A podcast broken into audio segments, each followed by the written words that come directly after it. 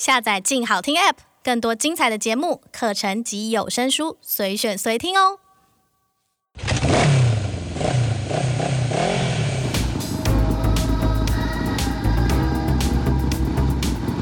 说走就走，跟我们一起去你的旅行。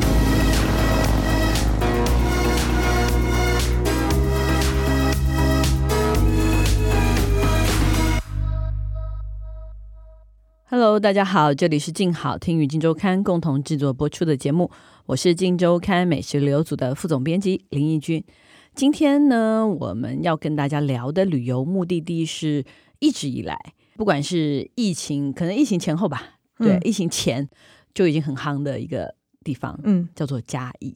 那今天是我们的旅游记者心怡童心怡，大家好，又去嘉义了，有又去吗？又吧。你去了 N 次嘉义吧？这两年，嗯，对了，这样算算好像有四五次以上哈，以上吧。而且每次主题都很不一样，所以嘉义还蛮厉害的。对，嘉义很大啊。认真说，好吧。因为我们真的是抽丝剥茧的，我们会把每个地方都玩遍，真的，我们真的是每个地方玩遍，而且是那种从早到晚的玩，同一个地方还玩不同时间。哦，时间也很重要。对啊，嗯，对啊，而且我们是美食跟旅游双管齐下。之前我对嘉义的印象真的是美食组做过一个鸡肉饭，对，然后我就从此就是很想要去嘉义把鸡肉饭吃完。对，嗯，对，我其实自己对嘉义的印象也是，其实就是美食，嗯，就是吃。小吃，然后而且因为他的吃跟台南有点像，又有点不一样。我真的吃以后觉得完全不一样，嗯、很有自己的风格哈。对，嗯，对。但你这一次要带我们看的嘉义，我觉得，因为你当初你这个企划的名字就很有趣啊，嗯、叫做“设计展后的嘉义”。嗯、然后我当时看的时候，我也是有点那个一头雾水，我就说、嗯、啊，请问为什么一定要是设计展后的嘉义？就听起来有点。笼统，但其实这是我自己的那个心境的写照。因为就像刚刚义军说，是其实之前去了好几次嘉义，那坦白讲，嘉义很大。那我其实我自己对嘉义以前的印象就是，哎，去嘉义真就是要去阿里山啦，然后下来可能就是顺道走到市区啊，吃一些东西。那这几年因为像美食很多题目嘛，所以我就对嘉义就是也是吃的，比如说美乃滋的凉面。哦，对对对对，我还栽培来吃过嘞。我上我上次就有吃，我觉得哎、欸，真的很有特色。然后鸡肉饭也就超多美食，然后就想说跟台南又，我觉得可以分得出来。对对，那但是对我来讲不一样的地方就是去年底因为嘉义举办了一个设计展，嗯，那我想说事前真的很多相关的资料，看了之后觉得蛮吸引的，然后就想说那不然就去吧。然后车票超难买，因为在元旦，然后我终于抢到票，然后想说那就一定要去。然后后来去的时候发现说。哎，除了本来就因为采访知道说有一些森林铁道，对，然后一些林业啦、木材啊，然后跟这些东西之外，其实嘉义它其实也越来越多像台南那样的小店，嗯，对。那这些小店呢，我觉得哎，其实很惊艳是，其实有人呢、啊、就会说觉得嘉义有点像小台南，但我去的时候的确觉得说。有一点点那种感觉，但是嘉义的店家其实有长出自己的样子。对，我觉得不能讲人家小台南，嘉义、嗯、人会生气。但是我这样讲的时候，因为我试着想要听他们的反应，但他们也没有说很生气，因为很多嘉义的年轻人搬回来嘛，他们觉得说以前在他们学生时代从来不会想要回来。对，但后来工作一阵子，再回到家乡的时候，发现哎，其实家乡跟自己学生的时候的那个印象也不一样。他们觉得回来其实很悠闲，所以我最喜欢一个受访者跟我讲，就是说。他觉得嘉义的悠闲是眼睛一张开，不需要像我们，比如说住在大城市里，你可能悠闲要去海边，对，你可能要换一个城市居住。嘉义人不用眼睛张开就是了，眼睛张开就度假了。都想说这也太太爽了吧？对啊，所以现在就越来越多人喜欢去嘉义玩呢、啊。对我自己也是，啊、我后来又去。对，所以我很想知道，就是。你从设计展的眼光来看的嘉义，嗯、跟我们透过火鸡肉饭、嗯、透过砂锅鱼头，对、嗯、看到的嘉义有什么不一样？其实坦白讲，我觉得不是采访的时候，其实后来我那时候就去设计展嘛，我就去了一间咖啡店，然后就坐下来点咖啡，等了超久。然后我跟我同行的朋友想说，这看起来虽然是生意很好，因为设计展，但是也不用等这么久吧。然后我就后来跟他说。嗯不对，我之前有看人家介绍说慢就是嘉义的本色。我说那我们来也是来度假，就不要催他们吧。对，所以那时候我就想说啊，那不然就顺其自然，反正又不是来上班的，又不来采访，就是来度假，我们就干嘛不跟他们一样呢？真的，真的，我们就要抛弃我们那个职业病。这个我也很长，嗯、就是自己休假的时候，我整天觉得是怎样？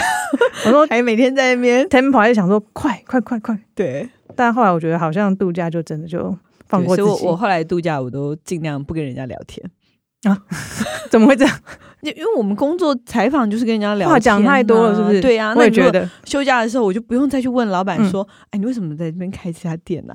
你为什么这个要做什么？”哦，我还 我怕开口问人家的时候，我想闭嘴闭嘴闭嘴，我怕这边又变采访。对对对，立立马又变采访。而且身边朋友就很坏，就说：“你把你名片拿出来。”我说：“干嘛拿名片？我想当路人甲，不行吗？”对，我就想要什么都不想听，我也不想要知道你祖宗八代。真的，你不用跟我介绍食材啊什么的，对。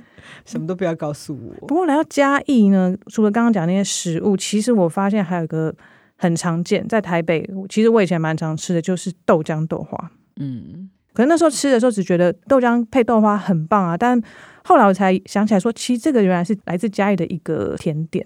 哦，真的哦。嗯，我后来我就想说，确定真的是吗？因为我记得永吉路三巷就有一间嘉义豆花，然后加豆浆，嗯、然后这次我一查发现，真的据说就是。没有办法很考证啦，据说是发源于嘉义，所以你现在是准备要开始介绍 对你的店了，是不是？我就是想说，我第一站要带你去吃豆花。这个豆花店呢，在设计展的时候，它非常的受欢迎，嗯、很多人要去嘉义前都会做一些，比如说吃喝玩乐的介绍。那这间就被很多人放在他们的口袋名单里。嗯，因为嘉义很多豆花店，为什么它会被介绍？是因为它其实它这算二店，那这二店开在一个建筑很漂亮的老医馆里面。嗯，对，那这个老医馆呢，其实，在以前据说也是算当地蛮大间的诊所，不过后来因为老医生他退休了，那中间有一段时光是其实没有人在用的，所以有点荒废。嗯，对，然后这个主人呢叫做 Sam，他就是之前在大学毕业之后去法国旅行，然后旅行的过程中呢，就是我觉得他是被法国人那种生活习呃饮食习惯影响，所以他觉得哎，其实。就是每天，其实我们在吃东西的时候，就有很多各式各样的享受。比如说吃美食，它搭配美酒，他就在那个旅程中就被影响。后来回到台湾，想说啊，终于嗯玩够了，要愿意接手家业的时候，他说那边嘉义看了很多店家，就看看看，看到第一眼就看到这医馆。但他跟我说，其实很多人都有看，但是大家都觉得租金很高，因为它的腹地其实很大，走进去其实还有很大的空间。但他觉得就是这里了，所以后来他就是呃非常的认真跟这个。本来的房东就这个老医生，他们的家人就去沟通说，诶，他要怎么处理这个东西？那我觉得他最特别是，其实那个老医馆因为很久没有人住，所以其实是不好怎么样，不好重新整理。但他的一个就是，其实我采访了很多受访者，然后说，诶，对这个盛嘛，他的印象最深刻就是他居然很大胆的把这个老医馆的，就是呃本来的这些墙面全部，因为后面的人都会。粉刷嘛，修补，他把这些粉刷全部都抛光，然后是他他家原最原始的墙面，嗯，对，然后保留以前比如说常见的磨石子地板啊，然后砖墙、水泥墙。对我我看照片的时候，其实我对这家店一开始我不太相信它是个豆花店，是因为它的。它的整个那个建筑的那个意象，就你乍看就是类似清水模那种色调，比较像咖啡馆才会有。很原始的。反正你也没有壁纸啊，也没有那个，全部都是原色木头，嗯、对，或者水泥，或者基本上把它做到可能在老艺馆一开始建好的样子。嗯，但是有我讲岁月痕迹，觉得它是一个有岁月痕迹的毛坯屋。哎，毛坯屋，但是就是个毛坯屋啊，很好看的毛坯屋。对，但是它是好看的，它是有美感的毛坯屋，这也蛮贴切。因为很多人说，谁敢把它清成这样，然后都不再加其他东西？因为有的人可能就会再修一修、补一补，他感觉就是没有修、没有补。对，可是就没有修、没有补，你又觉得哎，怎么这么美？而且我觉得它让我印象深刻，是你走进去，其实。一楼门口就是一个像以前医院的那个挂号柜台，那那边就是其实我们现在点餐结账的地方。嗯、然后他进去，因为老房子有个长廊，走进去之后呢，其实后面听说早期是一个木头的房子，但因为后来这个部分比较不好维修，他就干脆把它拆掉，变成院子。但是走到二楼呢，其实腹地非常大，但是印象深刻是不只是像刚刚奕君说空间漂亮，它的桌椅其实摆的很少，就是所谓大胆留白。嗯，所以明明这么大的空间，它可以坐更多人，但它让整个空间感觉起来是悠闲的。然后桌子跟桌子中间没有什么打扰，就是哎，我们这边吃的很开心，但是隔壁的客人跟你有一段距离。嗯，对，而且就想说毛坯屋，但他对家具的选用其实是很讲究，因为他就说，你看我每一个桌子他自己找来木头，自己磨平。对，然后我就说，那你没有上亮光漆？他说他觉得他宁可就是帮他上食用油，然后等到这些桌子又旧了，再磨一遍，再上食用油。他觉得这个是比上亮光漆更能保持那个质感。对，我比如说这种留白的美感能掌握到恰到好处，其实是不容易，非常非常不容易的一件事情。嗯，对，我听你现在讲，我才原来他有去法国生活的经历，嗯，我觉得还是。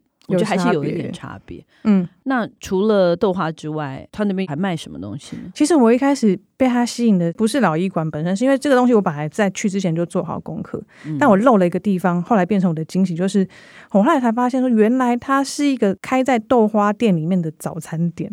因为其实、哦、早餐店，像我也会觉得，哎，怎么会有人在这么大这么漂亮的空间里面只卖豆花？后来没想到，我真的就是。漏掉这个部分，后来我第二次去发现，居然卖的非常吸引人的西式的早餐。嗯，对，我就问圣人说，为什么你要选择做早餐呢？但他的时段一整天的啦，但你也可以做晚餐或什么。嗯、但他说，因为他是一个不论几点起床都一定要吃早餐的人，就是他很有重视早餐仪式。嗯、这段我不确定要不要讲出来，就是说，其实他在家里找不到他心目中的想要的那种早餐店。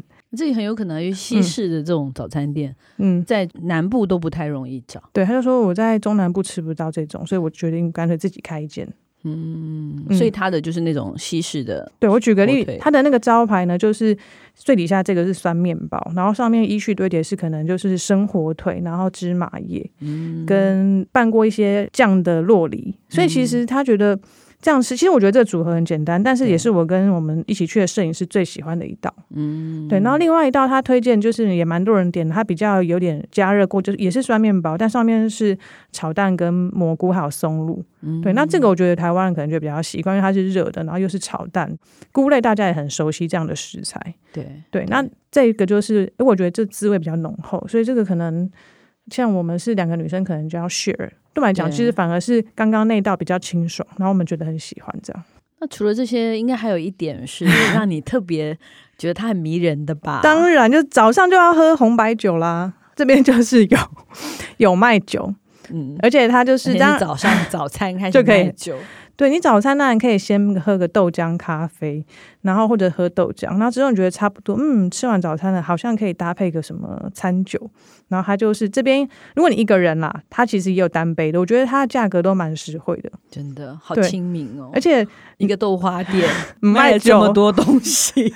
而且他的酒很不错，是因为单杯的酒，那就是老板今天问员工们说，你们想喝什么？因为如果没卖完，哦、员工就把它喝完，那、以就是看员工心情。是是。对，那如果你们今天大家一起来人多的话，其实都可以点单单品的。那单品选择就多啦，它有什么各式各样，比如说卡瓦啊、rose 啊，或者是红白酒这样。好，嗯，好那个 怎么讲太开心了？就此打住，对，大家可以自己去这家桃城豆花看看。嗯对，嗯、那桃城我们解释一下嘛，就是其实嘉义很多店都是用这个名字，嗯、其实桃城是一个嘉义的算俗名吗？古名？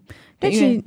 它的那个形状像桃子，对对对，它以前那个，因为以前古城古城不都有那个城墙嘛？以前那据说就是，反正用现在空拍机可以看啦，不过看不到城墙，反正就形状像个桃子，桃子，所以你可以看到各种桃城豆花、桃城炸鸡，对对对，桃城鸡排，桃城鸡排都是都很有名哦，嗯，大家都可以去看一看。好像没有桃城鸡肉饭，有吗？等你等你去开，等你去开。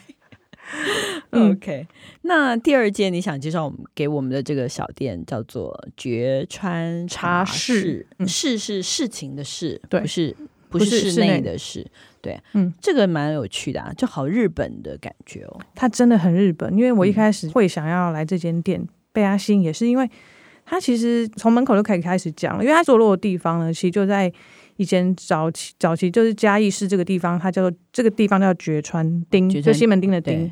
对，所以呢，那时候这个主人呢，Daniel，他就是本来他其实他是台南人，他本来就是他是台南人，嗯，他台南人，嗯、他本来打算要回家乡，可是后来刚好有一些什么原因，然后在嘉义看到这栋房子，然后他就决定说，那干脆再继续待在嘉义，然后去朝他的梦想。他这个人其实很跳痛，但我得我觉得我决定等一下再介绍他，因为其实这个房子一开始就是门口呢，他就是它本来是联动的，应该是联动房，在它中间就是剩下这两栋，因为其家有很多那种早期联动的日式房子是可能四、嗯、四间哦，对，但是长屋一样连在一起，对，但他隔壁那两间后来就是可能。屋主没有好好保留，所以现在他现在这他现在这两栋就是后来留下来的。嗯、那他跟我说的一个让我最惊奇是，除了这个门，就门口被他整理的很日式，其实旁边有一个老电线杆，他居然跟我说是在日治时代留下来的，我觉得超惊讶，就是居然他门口有一个电线杆。而且还是木头的古董电线杆，对，我然后说天哪，这电线杆居然就还在这。嗯、然后其实这个房子最特别的是走进去之后呢，就像 Daniel 说，他一开始看到一楼的格局，他其实并没有那么喜欢，因为前一个屋主他是开乡村风的餐厅，所以其实餐厅有很多格局装潢的不搭。对，所以他一开始走到一楼的时候就觉得这里跟他喜好差很多。他有点就是还好，嗯，对，但直到他走上二楼，二楼的时候其实也是我跟摄影看到二楼，想说哇，这里也太美了，嗯、就是像。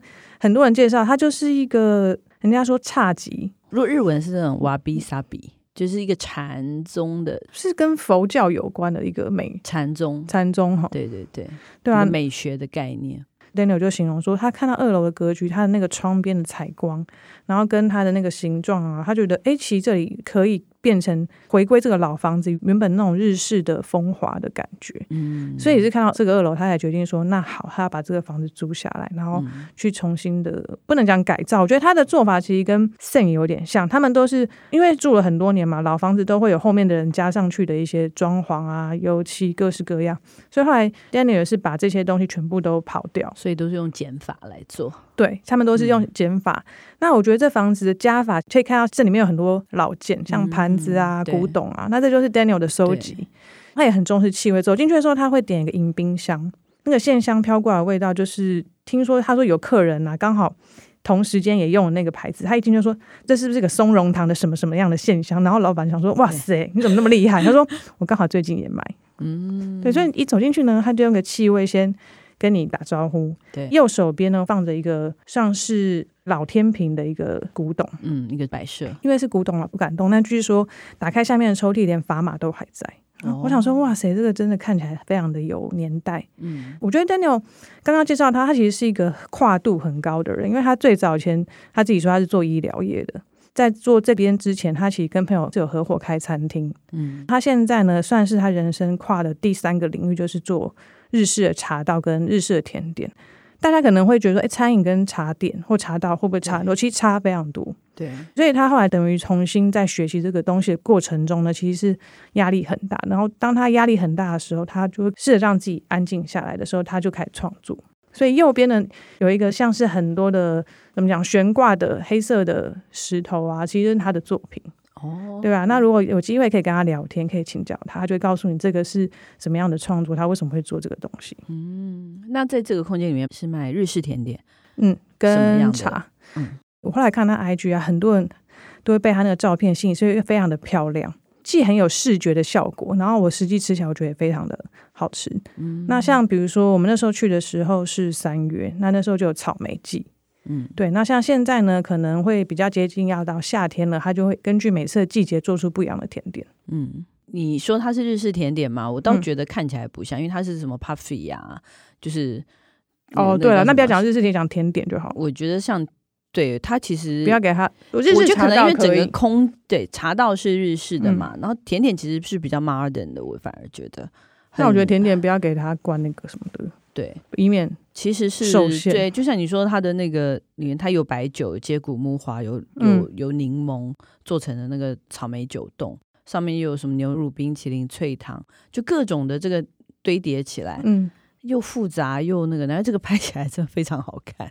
那你会觉得你最喜欢吃它哪一个？现在夏天的话，会是哪一款甜点？嗯，其实我最喜欢它其中一个甜点就是绿葡萄酒冻。因为它其实在我拍的三款甜点里面啊，它可能不是颜色最鲜艳，因为它可能不像草莓这样子红红绿绿的，或是上面堆叠很多洞，它就是用葡萄酒做的酒冻，然后搭配了，比如说接下来可能因为有一些季节性的，呃，比如蜜制的桃子啊，然后跟雪盐柚子蜜柑酱这样的东西在里面。但是当我去喝它、吃它的时候，发现，哎，它真的是非常的清爽，然后葡萄酒的香气可以让你品尝得到，然后酒的感觉非常的轻微。那我觉得是一个很适合在接下来有点开始比较炎热的季节，大家可以搭配的一个甜点。所以在这样子的非常和风的一个环境里面，嗯、吃这样很马尔的甜点，我觉得也是一种蛮特别的享受。哎、嗯，那除了这间之外，哎，听到现在，其实你说真的都还没喝到咖啡，你是不是觉得这个时候好像有点开始到午后昏昏欲睡？对，觉得好像应该要去一家咖啡馆了。其实真的是差不多，因为这几年啊，嘉义也陆陆续续开了超多咖啡店，所以我每次去啊，我的名单超长。对，但喝都喝不完。哎，我大概分了两回合，嗯，才把我的口袋名单说真的硬喝喝完。那你为什么会特别想介绍这一间叫做咖啡一派？嗯，因为这一间呢开在西门街上，它外表是一栋全部白色的房子，外观当然没有太多花俏的设计，比如说不像日式的老房子啊，它其实比较现代。但是一整栋的白房在西门街上，你还是会注意到它。对，那当你走进去的时候呢，可以看到它门上有一些老板自己设计的 logo，那你就会第一个印象说，哎，老板对于这个设计的东西应该有一些讲究，嗯，对。然后走进去之后呢，它的空间算是相对简单，不论是跟桃城豆花，或是跟九川茶室相比。老板他也自己开玩笑说，他对老建不太懂，这个也不是老房子嘛，所以他就说，其实他的空间相对简单。那他觉得他就是卖他自己的兴趣跟梦想。嗯，这老板是老板人吗？还是老板他叫祁隆，他其实是马来西亚人，但他们其实严格来说，他可以算是在新加坡生活的比较久，因为很多马来西亚人他们就是开始工作都会到新加坡去。对，对，那为什么会到嘉义去？其实太太是嘉义人哦，对，然后他们两个其实先前是在新加坡工作。对，其中他本来是一个平面设计师，嗯、那他们说他们其实都把开咖啡店当做心里面一个可能未来想要做的事情。然后在一次就是因缘际会下呢，他们刚好在新加坡。得到了一个可以在当地一个算是蛮有名的华语书店草根书室里面得到一个机会，因为草根书室它也是里面有开一间咖啡店。然后那时候原本的咖啡店老板没有继续做，然后所以就有朋友询问说：“哎，那你有没有兴趣？”那两个人想说这就是我们的梦想啊，于是他们就从零开始。因为其实两个人在那个时候才第一次开始经营咖啡馆。嗯嗯，那他回到台湾来，在嘉义开了以后。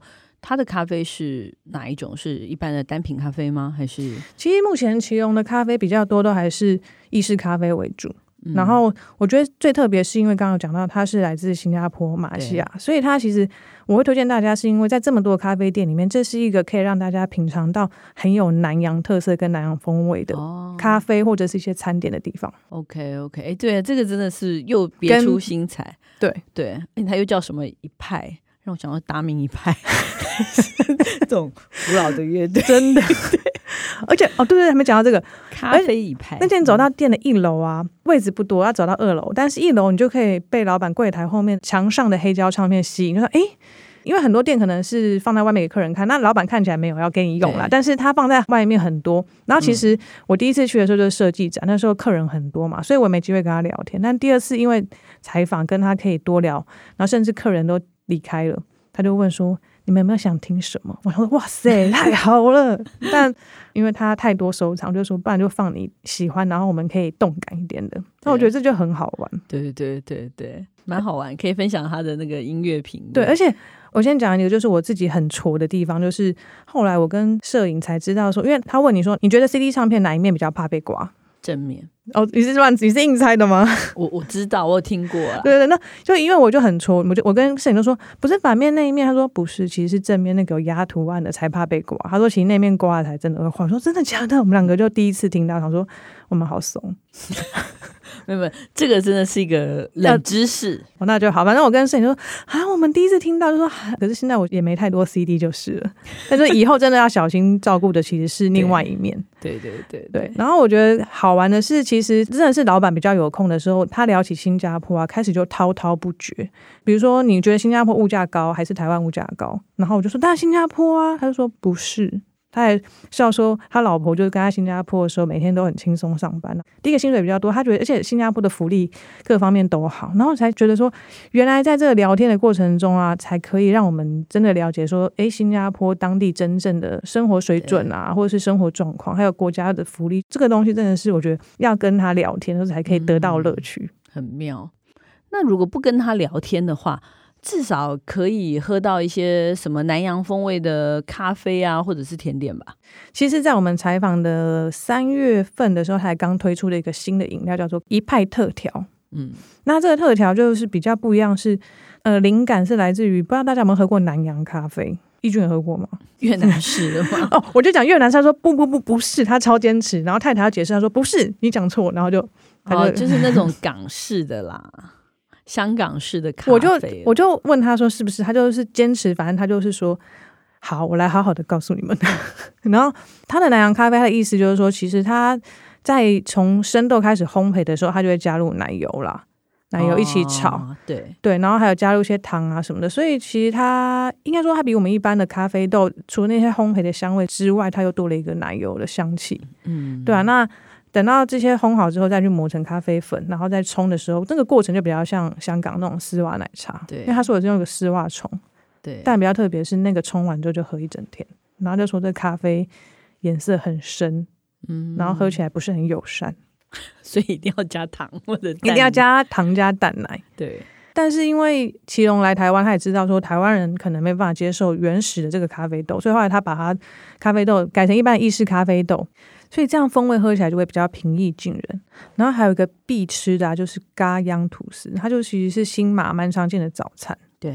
对啊，那其实通常就配一个生的半熟蛋，然后沾一下那个吐司啊，其实吃我觉得就我每次吃都觉得非常的印象深刻。嗯，而且一般真的比较不容易吃到。嗯，对。不过我觉得其实设计展后啊，嘉义很多地方就是都有像这样很有老板个人特色的小店，就像我觉得嘉义市啊，其实每个点跟点的距离都很近，我觉得骑脚踏车或骑摩托车都非常的方便，大概十分钟就可以把整个嘉义市绕一圈。真的，而且我觉得现在好像每一个周末假日都有办一些市集啊，嗯、或什么活动。我觉得大家如果去那边参加一个活动，然后再去周边的这些巷弄里面逛逛，嗯，其实看外表就知道他们很不一样。对，我真的就是走一走就发现有新的店，然后又列为下次的口袋名单。对对对对，怎么逛都逛不完，逛不完呢。所以，嗯，好吧，这个跟设计展应该也是有一点 关系啦。应该就是设计展让我对嘉义有了新的发现。OK，好。还蛮好玩的，下次大家可以做一个自己的嘉义小店地图。嗯，对，属于你自己的嘉义。OK，那我们今天就聊到这里，接下来就是回到我们的伴手礼单元，看看在嘉义可以买到什么很特别的伴手礼呢？开箱旅行。Hello，欢迎回来我们的伴手礼单元。嗯，当然，我觉得我们现在介绍的伴手礼呢，绝对不是大家想象中的伴手礼。嗯，对不对？这次你也是延续我们这一次的小店主题，没错。对，这间选物店也是一个相当特别的店。延续，其实我说嘉义很多店开始长出属于自己的样子啊，我觉得这间店就是一个让我印象深刻的店，它就叫做 Hunter Goods。那它中文其实有一个小猎犬商号。但是我比较常讲英文啦，嗯、那因为其实选物店里面卖的东西就是可以反映一个主人他的喜好、兴趣啊，那所以我就觉得在逛这间店的时候很有趣是，是其实他当然也卖了一些我们常见的老件啊，或者是国外的一些商品。不过随着这几年因为疫情，其实主人他引进了很多是台湾本地的东西，像比如说我走到二楼啊，我就看到有一大个桌上都摆着各式各样的工具，我说怎么会有人卖类似像螺丝起子？然后或是一些剪刀或什么的，然后没想到呢，这个主人潇潇，她是个女生，她就跟我说，因为呢，她跟男友非常喜欢骑挡车，嗯嗯，因为挡车很多都是老挡车，那骑骑有时候过程难免突然有点，比如说轻微的故障。那他卖的这个工具呢？就是要修。对，其实他们好玩的地方就是店内每一样东西都是她跟男朋友路易斯真真实实就两个试用过，觉得喜欢好用才会来卖的商品。真心的选物店。对，所以后来呢，我离开这边之后，那个桌上我也带走两个东西，我就立刻带走螺丝起子跟一些小工具，觉得超实用的。但是好像他们卖的也不止这些啊，这五花八门，什么都有哎、欸嗯。对，不过最特别是工具，但是他们两个喜欢骑车嘛，所以像他还有卖日本的设计师，他设计了一个手工的黄铜安全帽开瓶器钥匙圈。就是 既可以当钥匙圈，又可以当开瓶器。开瓶器。对，然后我拿起来觉得，哎，的确这个黄铜做的很有分量。嗯，对。然后他就说，为什么他们喜欢这个？一方面是手工，再就是他们两个喜欢材质纯粹的东西。那黄铜就是一个材质纯粹，而且他觉得越用越老，会越亮越漂亮的东西。对，对嗯。那其他还有什么？还有一个就是我本来差点要败家，但后来忍住，就是来自斯洛伐克的硫化鞋。硫化鞋其实有点难懂，对不对？其实讲白就是帆布鞋。对，这个我看过。你是不是那时候其实也觉得我有点心动，要买，只是看了价钱，想说，哎，也许之后可以再试试看。有点贵，就是应该说比较难冲动购买。对对对，要想一下。对，那这个硫化鞋其实主要是它下面那个材质，我们传统橡胶材质，它做的比较好。嗯，对，因为他们说，其实为什么他们两个会选，就是因为这个斯洛伐克的牌子，它其实从之前二次大战之后到现在都一直维持当时候他们一开始创始这间店时候的一些制程，等于说它其实是个维持传统的一个老鞋厂啦。那他们很喜欢他们这样的传承跟历史，所以他们才选了这个品牌。嗯，但是我看除了这些还有、呃、东西之外，还有什么？还有卖蜂蜜哦，对对对对对。对，就是我想说，为什么店里面要卖蜂蜜？因为跟他们其他商品的调性比较不一样。就后来他解释，就是说，其实是她男朋友路易斯他们家族，其实他们家族世世代代，像从他爷爷那一代到现在，他们都在经营养蜂场。哦，养蜂世家。对，嗯、所以 对，就是也有卖蜂蜜，这跟家族有关系。这个蜂蜜跟路易斯本身的关系非常密切，因为他、哦、他其实路易斯虽然他现在是开玄物店，但他其实有时间都还是会回到家里去帮忙。嗯哼哼，对。这样让我想到了那个潇潇，他特别跟我推荐了一个叶子做的盒子，嗯，它其实蛮漂亮，因为它有大中小，然后重点是打开来发现它的棱角都做得非常的好，然后我才想说。嗯这个叶子到底跟你什么关系？他就说他们从小啊，以前去山里或在路上啊，其实是很常见这种槟榔叶鞘，满地都可以捡，甚至掉在地上，大家都没有人要。对，所以他当他第一次看到这个叶子被两位艺术家透过，比如说祖先传承下来的那种处理这个叶子的方式，可能是热塑或什么，我不太确定。但是当他们把这个叶子做成这个形状，能够那么精美的时候，他觉得很惊讶。嗯，对，所以他觉得像这样非常的天然，对环境是更没有影响、更永续的东西，他很想要跟大家分享。嗯，所以这家选物店真的是，我觉得或许吧，大家去一个地方买，不一定都要买什么吃的喝，就是这种很 typical 的伴手礼。我觉得像这样找一家这种选物店，然后呢，看看这个主人他